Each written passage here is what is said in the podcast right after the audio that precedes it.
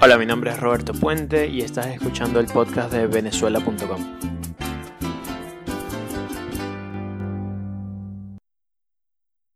Bienvenidos a un nuevo podcast de venezuela.com. El día de hoy tenemos a Tomás González, oftalmólogo en la ciudad de Quito. ¿Cómo estás, Tomás? Hola, Roberto, mucho gusto y muy agradecido por la invitación a, a tu proyecto de venezuela.com, Venezuela con 7, ¿verdad? Sí, la Z es un 7, correcto. El otro, el dominio oficial ya me lo habían quitado cuando lo intenté. Ah, imagínate, bueno, cosas que pasan. Sí, sí. Tomás, eh, ¿de qué parte de Venezuela? Mira, yo soy de Coro, Ok, Estado Falcón, Venezuela, y este, allá hice todos mis estudios básicos de, de primaria y hasta la universidad, en la Universidad Francisco Miranda de Coro, estudié medicina. Después eh, fui a Caracas, donde me quedé después, y estudié oftalmología, estudié después glaucoma y estudié historia de Venezuela en la Universidad Católica. ok. Soy, oftalmo- soy oftalmólogo de la UCB y soy historiador de la Universidad Católica en Medellín. Bueno, qué bien. O sea que a ti te encanta la historia de Venezuela, ¿no? Sí, claro, claro. Porque ya tenías una carrera antes de, de empezar, de comenzar a estudiar historia. Esto es. esto Ok. es. Tenía una carrera que era la medicina, era médico cirujano. Vale. ¿Y alguna, alguna historia interesante que nos puedas contar? Que se conozca poco de la historia de Venezuela. Como, bueno, eso es tan extenso que mm, habría que buscar una época que, que- si tú me refieres a una época que te guste, pues yo te puedo No, decir eh, algo. la primera que se te venga a la mente que te guste. Bueno, el, el- en 1903 eh, hay esos personajes siempre que son como los Robin Hood de los pueblos, ¿no? Ok. Eh, en Coro había un señor que se llamaba Sandalio Navas. Sandalio Navas bajaba desde la sierra de Coro, eso fue a principios del siglo XX, 1900, 1901.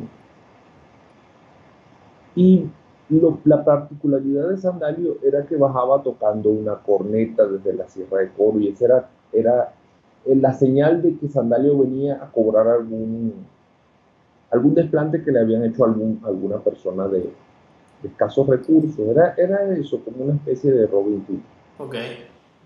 Y bueno, en una de esas le, le- le hacen una emboscada a Sandalio. Y en esa refriega de, de disparos y cosas de esas, se, bueno, se escucha que en medio de aquella, de aquella balacera, Sandalio siempre tocando su, su corneta, porque esa era su señal.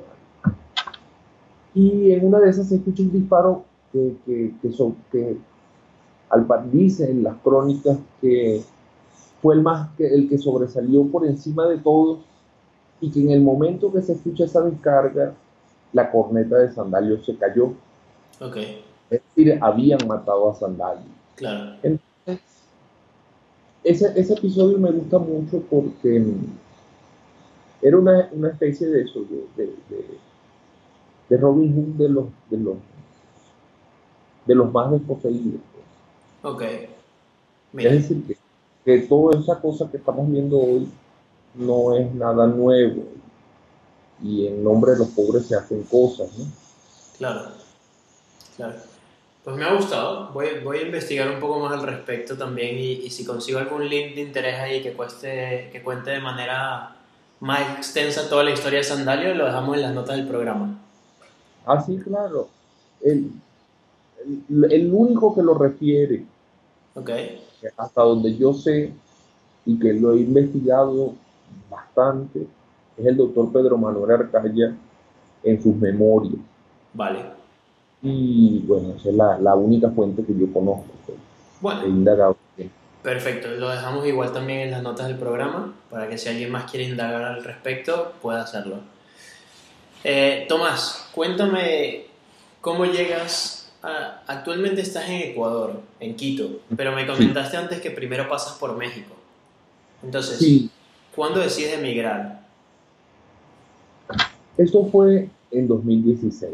Ok, Mi, mi historia de migración no, no, no es como la más ejemplar porque a mí se me ha hecho todo muy fácil. Para México yo fui contratado. Ok, y me contrató una clínica mexicana por mi profesión de oftalmólogo. Y fui con los papeles arreglados, así que no, no claro, tuve mayores, mayores dificultades. Pero salí en 2016 de, de Caracas huyendo del comunismo, del comunismo de Chávez, del comunismo de Maduro, todo eso, me, lo- me los aguanté 16 años. De manera que cuando llego a México, bueno, ya las cosas estaban arregladas, los papeles estaban listos, que eso es el, el- el principal dolor de cabeza de los que, de los que salen. Y pues por esa parte me fue muy fácil, pero la adaptación al país, la costumbre, son otras tradiciones, eh, son otros tipos de comida. Yo jamás había comido picante y bueno, ya ahora aprendí a comer picante. Ese tipo de cosas sí me, me costaron mucho. También, bueno, yo vengo de una familia muy arraigada en coro, que tiene siglos en coro, que no ha salido nunca de coro. Y esas cosas del, del destierro es que me nació una hija en México, ok, que para mí es sumamente doloroso porque, bueno, yo quería que naciera en coro, ¿no? Como, como ha sido durante 300 años, claro, pero no pasó. Después, en, en 2016, 2017, ya en 2018, la tensión política mexicana, bueno, gana este señor que se llama Andrés Manuel López Obrador y ya tiene los visos totalitarios que, que desde un principio tuvo Chávez y no quise este, repetir la misma historia. claro, Porque bueno, le agarré cariño al, al país que me recibió, le agarré cariño a México. Y eso hizo que yo dijera, no quiero ver el ocaso de México estando yo aquí. claro, Y pues nada, decidí este, nuevamente emprender ese viaje a Ítaca, ¿no? Como el, el poema de Cavafi. Eh, y ando en ese camino para ver si, si, si retorno otra vez a, a la Ítaca que dejé atrás, ¿no? En llegar aquí al Ecuador también fue otro choque cultural tremendo. Este, la comida sí es más parecida a la nuestra. Bueno, disfruto una fritada con, con, choclo y, y mote. Es fascinante. También se me hizo muy fácil el tema de los papeles. De manera que, como te dije al principio, no soy un buen referente de, de- para darle consejos a nadie de que eh, llévense los papeles apostillados. Claro, hay que traer todo eso. Que si llévense los papeles apostillados, pero así temas de, que me ha sido muy difícil, complicado conseguir una visa. No, no, no, no, no, no puedo decir porque no, no he pasado por eso. Lo que sí me ha costado son las costumbres de cada lugar, ¿no? Donde está. ok. Te quería preguntar, eh, uno, ok, porque he anotado varias cosas de lo que me has ido contando. Eh, ¿Has hecho de tener que hacer una, una convalidación con, con tu profesión? O sea, cuando con, o no varía en México y en Ecuador. En el caso, en el caso mexicano me otorgaron una visa que era algo así que, y no, y no quiero ser este, pretencioso con esto, Ok, todo, todo lo contrario, pero sí me otorgaron una visa que me daba, este, que me facultaba para ejercer plenamente la carrera sin, sin, sin tener que pasar por exámenes ni, ni- ni hacer ningún tipo de trámite. ok, Es algo así como un agente de un personaje de excepción, algo así. vale. Decía, el, el papel lo decía. ¿Y cualquier persona puede optar por esta visa o las personas que se encargaron de contratarte a ti fueron Eh, los... fueron fueron las personas que me contrataron. Vale. Vale. ¿Y esta, cómo llega este contrato a ti? Porque quizás otra persona que, que esté en una situación que quizás haya estudiado medicina o una carrera similar pueda decir, vale, a mí también quizás me gustaría ponerme en contacto o ver cómo tú consigues ese contacto para que, lo, para que te contraten, ¿no? Eso fue un tema de, de, Al dueño yo lo conozco por congreso, por, por... Claro, entonces... Uno coincide y entonces, este, bueno, salió. Claro, ok. Y bueno, me llegó a trabajar con él.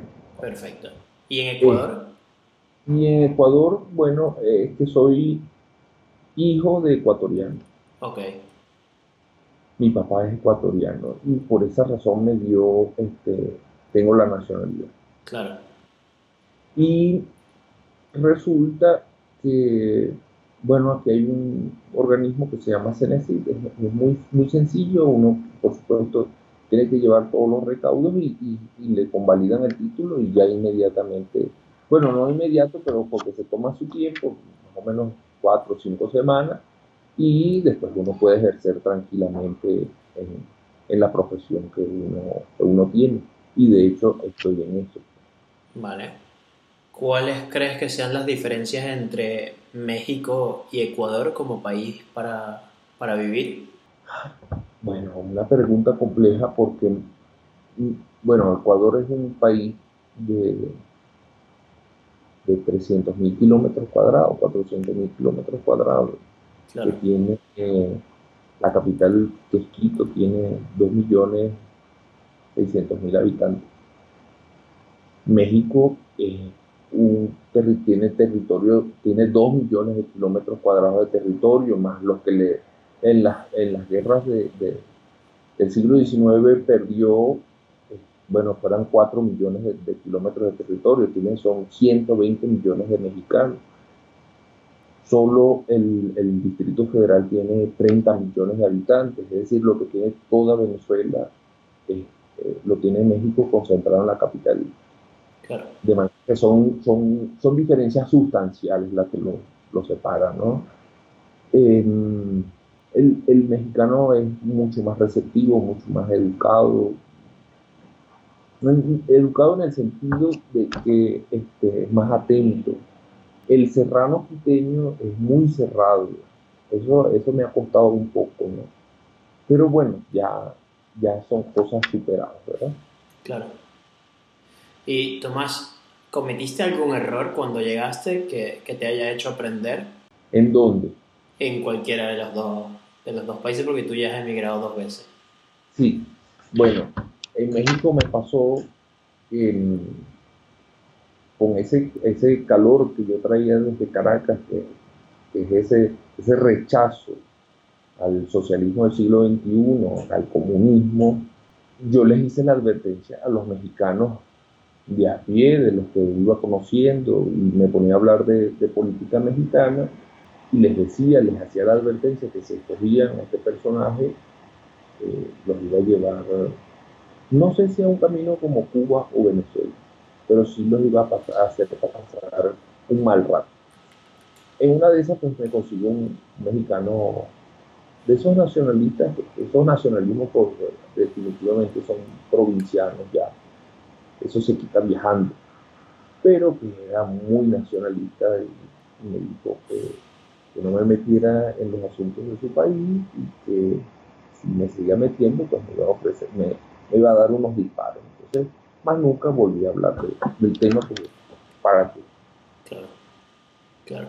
Nadie aprende de consejo de otro, ¿no? No, no nadie aprende en cabeza ajena, nadie aprende en libro ajeno. Claro. Eh, ya, ya se los advertí, se los escribí en la prensa mexicana, el Excelsior de México me publicó un artículo que se titulaba Hacia el suicidio de una sociedad, donde les contaba era cómo la sociedad venezolana en 1998 saltó a este vacío, que esta desgracia que tenemos 20 años viviendo y, y cómo había sido toda esta cosa. Y bueno, eso circuló en la prensa mexicana, pero esa fue mi única quise hacer más. pero bueno, fue la única cosa que... bueno, fuera de, también unos intercambios de, cartas que tuve con el presidente Peña Nieto, que este, apoyó la causa de Venezuela, pero después que salió el presidente Peña, ya, bueno, ya vemos qué es lo que está pasando, que, México se salió con, con Maduro, ¿no? Claro. Bueno, y en, cuando llegas a Ecuador, ¿cometiste algún otro error allí o ya la experiencia en México? Ya, ya, eh, el que el picado culebra ve un bejuco y se asusta, ¿no? Entonces ya aquí no, no, no, he, no he cometido, no he hecho críticas de ninguna clase, este, afuera de quejarme del frío, más nada, porque es muy frío. Entonces, pero de resto, pues nada. ¿En Quito, Quito te parece que hace mucho frío?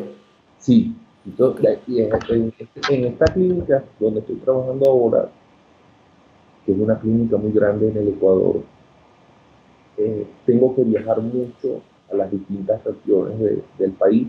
Ok. Y sí, definitivamente es mucho más. He estado de, de norte a sur, he estado muy abajo allá pegado con, con Perú, en Zamora, y no, no es para nada frío. He estado en, en, ya hacia el, hacia el oriente, que es este, pegado con Colombia, en Lago Agrio, y aquí no es frío. He estado en una ciudad muy bella, que se llama Cuenca, y Cuenca es un poco fría como, como, como Quito, pero definitivamente este, más que Quito no lo es. Y he estado en otras ciudades más que dicen que también son frías, pero nada que ver con, con este refrigerador que Quito. Claro, yo eh, la única vez que viajé, bueno, yo salí de Venezuela y fui a Bogotá y fui a Sao Paulo y luego fui a Quito. Quito pasé muchísimo frío en la noche o sea, me acuerdo de dormir con 5 o 6 cobijas y no poder moverme en la noche porque tenía muchísimo frío.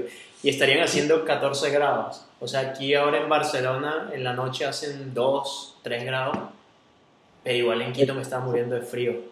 Eso es mucho más frío que aquí entonces. Sí, sí, pero aquí ya creo que me he acostumbrado y además es un frío paulatino, o sea, tú vas pasando por estaciones y poco a poco va entrando el frío. Cuando yo llegué a Quito era, vale, vengo de, de mi calor de Caracas al frío de Quito que es constante, no es un frío de, de estaciones. Es frío todo el año. Claro, claro. Pero bueno. Eh, Tomás, continuemos con mi, mi, lista aquí de preguntas. ¿Cuál, es tu, ¿Cuál es tu visión a futuro? Bueno, mi visión a futuro, es decir, mi, mi, mi, mi lugar estás en Caracas, en Venezuela, en Coro. Yo soy venezolano de Coro, eso no, no me lo he podido sacar de encima. Mi futuro yo creo que debe estar allá. Ahorita hay una coyuntura muy especial que, me tiene muy esperanzado y, muy posiblemente este, al terminar esta desgracia de 20 años, pues nada, regresar y meterle el pecho a aquello, ¿no? Claro. meterle el hombro entre todos para levantar aquello porque es mi casa. Pues. Claro. No, conozco otro lugar. Sí, con, he viajado mucho, pero, pero es mi casa. El hogar, tu hogar está allá, claro. Eh, eh, son mis recuerdos, son todo. Yo no tengo, bueno, la memoria reciente de México y la memoria reciente de aquí, pero, pero lo que me tiene atado, en Coro dicen que le entierran el cachuve a la gente para que se quede sembrado para siempre allá, ¿no? Y eso es lo que me pasa a mí. Yo tengo el cachuve sembrado, el cachuve es el ombligo, por si acaso, para que la audiencia entienda. Es el ombligo lo tengo enterrado en Coro. Sabes que yo fui un día, bueno, fue un día, fue una, una semana de vacaciones a Coro y uno de las cosas que recuerdo, la gente de Coro camina como, como hacia atrás por la cantidad de brisa que hay. O sea, es, increíble. Es, es, yo decía, ¿sabes? Aquí no hay un solo árbol que crezca derecho, Porque, por la brisa que hay en Coro. Y segundo, me pasó algo muy curioso, que, solo, que, que, bueno, todo el mundo se burló de mí, pero fuimos a las playas del Supí, ¿no? en Coro. Y, y en algún momento el agua se empezó a recoger. O sea, que eso no lo había visto yo en otro sitio, pero... y claro, para mí cuando el agua se recoge es porque, va, ¿sabes? Viene una ola o, hay un maremoto o lo que sea. Y nada, la gente se burló de mí porque yo les dije, mira, esto se está recogiendo. Yo estaba todo asustado. Me dijeron, no, eso, eso es normal que pase aquí. Y yo, vale. y bueno, bueno, esas son las particularidades de, de la tierra de donde yo vengo. Y así mil cosas. Este, es un estado muy completo. Tiene, como la canción de selva, desierto. No tiene nieve, porque, pero en la sierra sí hace mucho frío. Entonces, muy agradable. Pero se baja un poco más hacia el norte. Eso es hacia el sur si uno sube la montaña. Pero hacia el norte, entonces consigue playa, consigue desierto. Es, el estado Falcón y Coro este, son, son estados muy complejos. Es un estado muy complejo. Es, un, un, diamante en bruto para el turismo, por ejemplo. Sí, bueno, como toda Venezuela también. No, que yo hablo desde mi parcela que es Ah, claro, claro, claro. O un oriental, este, puede decir lo mismo de, por ejemplo, Margarita o, o de Cumaná los maracuchos, por supuesto, hablarán desde su, desde su parcela que es Maracaibo y así. Este, los llaneros, los de los Andes. Eh, eh, es decir, cada quien ve la potencialidad de donde, de donde ha crecido. Claro, mi familia por parte de mi madre es de Margarita y a mí me encanta. O sea, todas mis vacaciones eran en Margarita y es como... es una maravilla. isla, sí. Tomás, ¿tendrías algún consejo para las personas que, que emigraron o que están por emigrar? Mm, propiamente consejo, yo no estoy en capacidad de, dar, ¿no? Porque cada quien hace, hace, toma sus propias decisiones. Claro. Y así como decirle que, que vénganse para el Ecuador o váyanse para Madrid o, o, o váyanse para Chile. Es decir, cada quien escoge el, lugar donde quiere estar o no donde quiere estar, porque, por ejemplo, yo quiero estar en Venezuela, pero las circunstancias me hicieron salir. A veces me reprocho si fui un poco cobarde y no pude, y no pude resistir un poco más, porque ya había aguantado 16 años. Bueno, ya vamos por 20. Eso siempre me lo cuestiono como los que están adentro también se pueden cuestionar por qué no se van. En fin, es un tema bastante complejo. De manera que aconsejarle a alguien irse o quedarse no está dentro de mi posibilidad de, de aconsejar eso. Además, el, hecho migratorio también depende mucho del lugar donde vayan. Como repito, a mí se me, hizo, se me ha hecho estas dos veces, se me han hecho muy fáciles. No sé si aquí me tocará salir para otro lugar. Eh, pero ha sido hasta ahora muy fácil, solamente teniendo los papeles listos. lo que hay que tener es ser organizado con los papeles y, sin problemas que, los reciben en todo. Claro. no, no sé qué, poder aconsejar. Bueno, ser organizado, ser organizado con, con sus papeles creo que es un buen consejo. Fuera de esa recomendación, que no es consejo, sino una recomendación que sean, que tengan sus papeles al día y, sean, sean ordenados y organizados en el momento de una decisión. Vale. ¿Hay algún personaje o persona que admires de Venezuela? Bueno, como historiador esa es una pregunta Complicada. Muy, complicada. Porque, por ejemplo, admiro a Simón Bolívar, pero no el culto que le tienen a la, a la personalidad. Porque si nos ponemos a ver, Bolívar fue un militar exitoso, pero un político fracasado. Y esto suena muy duro. No voy a entrar a, hacer consideraciones, otras consideraciones acerca de Simón Bolívar, pero admiro este, la figura de Simón Bolívar. No, el, no así el culto que se le hace y que en nombre de, de el pensamiento de Simón Bolívar se han hecho todos estos desmadres que, que, han ocurrido, no en estos 20 años que han sido pavorosos, pero sí desde antes también se les rendía un culto eh, y se ha demostrado a, a, lo largo de la historia de la. Otra figura que me es entrañable es el general Miranda. El general Miranda es el uno de los venezolanos más universales en toda la historia, ¿no?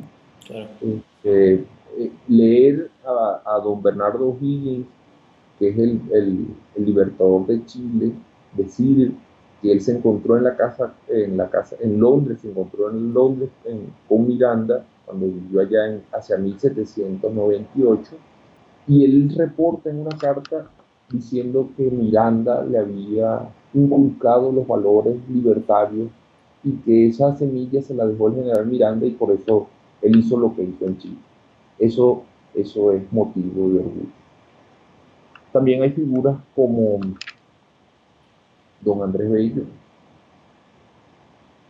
Todo esto referido a la independencia, pero también este, hay otros personajes a lo largo de toda la historia que han sido fundamentales, este, como Fermín Toro, Silvia Costa. Y si vamos a hablar de mucha más admiración, este, tengo que primero comenzar por que no es, un, no es una heroína ni nada, pero para mí sí lo es, que es mi madre, ¿no? Entonces tengo que reconocerle a ella también su parte. Pero personajes históricos, ya, ya los he mencionado varios, pero, pero uno que es más cercano y que conozco este, toda la lucha de, por ejemplo, de mi madre. Claro. Me encanta porque siempre que hago esta pregunta, todo el mundo siempre va a los padres de alguna manera u otra. claro, claro, eso, eso hay que reconocer. Eso hay que reconocer. Aquí en, Quito me he reencontrado con el Mariscal Sucre, que es un personaje también que, que quiero. Este, y le deposité una, unas flores en su tumba, que está en la Catedral de Quito. Mira tú, cuando yo visité Quito no me llevaron para allá. Tendré que ir para la próxima vez. Sí, eso, y además el centro de Quito es precioso. Sí, sí, sí, sí. Eh, ¿Qué es lo que más extrañas de Venezuela? Todo. Todo. Absolutamente todo. Todo. Con sus dificultades, con sus, con sus las complicaciones que tiene este, vivir allá, pues este, nada, fuera de, de, de, aquello no existe nada para mí, no, yo extraño todo todos los días del mundo. Sí. Incluso ya yo estoy casi por, por, decidir que si este individuo, el señor Maduro, no se va, que yo creo que sí se va y por eso estoy muy esperanzado. Pero si llega a fracasar el plan o qué sé yo, pues nada, me voy para allá y me calaré Maduro, pero ya no, ya no, ya no, no tengo ganas de seguir poco, no tengo ganas, no me, no me provoca.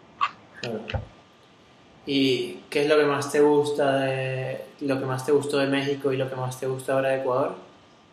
Bueno, la gastronomía es fundamental. ¿En México o en Ecuador?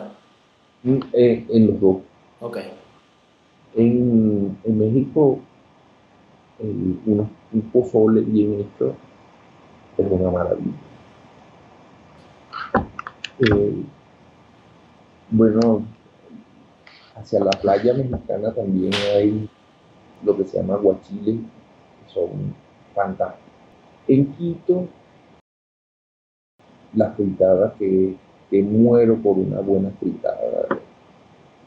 Es decir, es el cochino frito, que lo acompañan con, con, mote, con tostado, bueno, en fin, el hornado, en fin, esas cosas gastronómicas siempre son muy placenteras y, atractivas.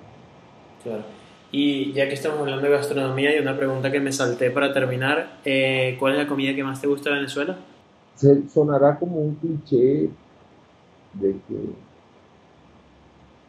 esa, esa respuesta seguramente la, la habrás escuchado muchas veces, pero un buen pabellón criollo pues no se lo gana nadie. Y de dulce, el majarete.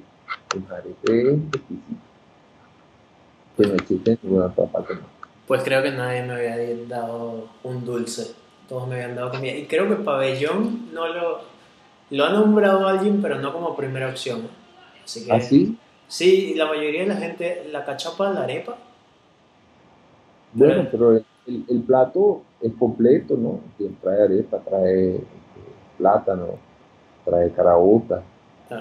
Cachapa no lleva, ya cachapa es una exageración. Bueno, eso es otra cosa, eso es otra cosa. Pero, pero un plato bien, bien eh, representativo y que, y que a mí me gusta. Eso es todo. La otra cosa que me aprendí, bueno, que aprendí no, que comí durante años en, coro, era la asadura de chivo, que eso es una cosa típica local. Entonces la asadura de chivo es una del más allá.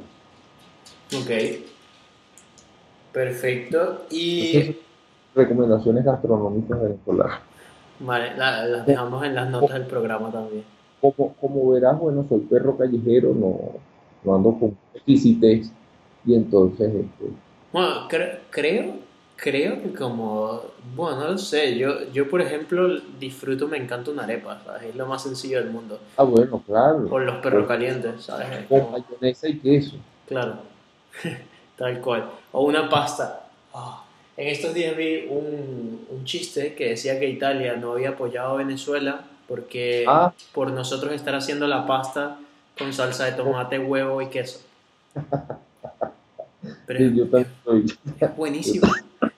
Sí, sí, sí. Tomás, eh, ¿algo que se me haya olvidado preguntarte? ¿O que quieres agregar? El cuestionario no lo digo yo. Este, ¿O algo que quieras agregar para cerrar esta entrevista? No, simplemente, bueno, el, llamado de que, no es el llamado tampoco, sino que la, la esperanza a ha vuelto. Este, esa ruta de cese de la usurpación, gobierno de transición, elecciones libres, es una ruta que yo creo que va a ser eficaz, ya lo estamos viendo. La gente se desespera un poco porque piensa que, que ya mañana Maduro no está, pero tenemos 20 años de esta desgracia y 20 años no se pueden borrar así de un día para otro. Claro. Y con los que estamos tratando no son políticos, no son este, ciudadanos decentes, son una mafia, son, son, eh, unos pranes los que están, eh, eh, los que tienen secuestrado al, al país, de manera que eso lleva su tiempo, pero yo creo que vamos bien, como es el eslogan de, del presidente legítimo Guaidó, vamos muy bien. Y no sé, pero en este año es posible que, veamos un resultado, no inmediato como mañana 12 de febrero o como se esperaba el 23 de enero o como se esperó el 30 de enero, pero sí este año yo creo que, tiene que suceder algo que desplace a la, a la tiranía de Maduro. Que Maduro es consecuencia, el verdadero causante de todo esto es Hugo Rafael Chávez Frío. Que, que, Dios no lo tenga en la gloria. Este, y bueno, la que, eh, ha vuelto la esperanza y, yo creo que, todos debemos remar, tanto los que estamos fuera como los que, los que están dentro, debemos remar hacia esa misma dirección de, de no dejarse eh, vencer por, por los rumores, por los comentarios, por, por porque están los laboratorios de, información trabajando las 24 horas del día, generando información que, que, genera desconfianza, que genera mm, inquietudes, que genera este, como que si esta agonía se, se va a perpetuar y resulta que no. Entonces, yo creo que es el momento del, de la esperanza, de mantener viva la llama del el coraje, como lo han definido también, y que bueno, esperemos que esto se resuelva pronto para ir a meter el hombro allá, pues, dar aquello como, como lo que es y, recuperarlo este, a pulso. Me encanta, no, no, creo que no tengo mejores palabras para terminar el podcast, Tomás. Eh, si alguien quisiera ponerse en contacto contigo, escribirte o algo, redes sociales, correo. El email, es, mi email es t gonzález 3000, el número, arroba yahoo.es. Estoy en Twitter como eh, Catarata Glaucom, que es Catarata y Glaucoma y estoy en Instagram como Tomás González. Perfecto. Es como me gusta que me, que me conozcan, como Tomás González. Genial, lo dejaremos todos en las notas del programa y creo que ya con eso terminamos, Tomás. Bueno, Muchísimas gracias por tu tiempo.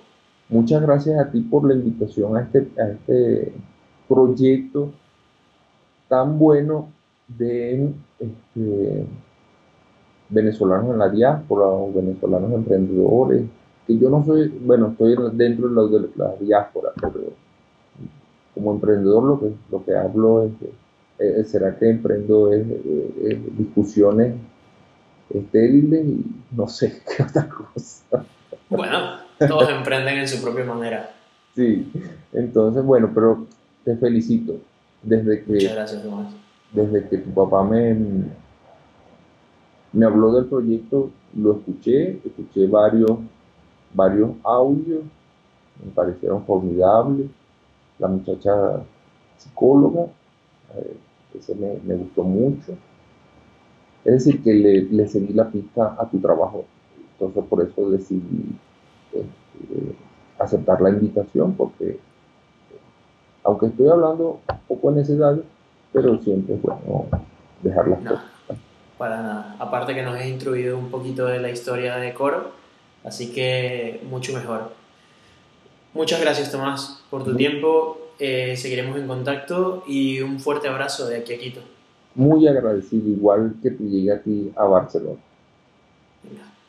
Muchísimas gracias por escuchar el podcast de venezuela.com. Recuerden que la Z es un 7. Mi nombre es Roberto Puente. Me pueden conseguir en todas las redes sociales en mi página web como robertopuentec.com. Eh, ha sido un placer. Muchísimas gracias por eh, seguir dejando el nombre de Venezuela en alto fuera del país y seguir construyendo este país que estamos construyendo cada uno eh, independientemente de donde estamos. Un fuerte abrazo y que tengas una feliz semana.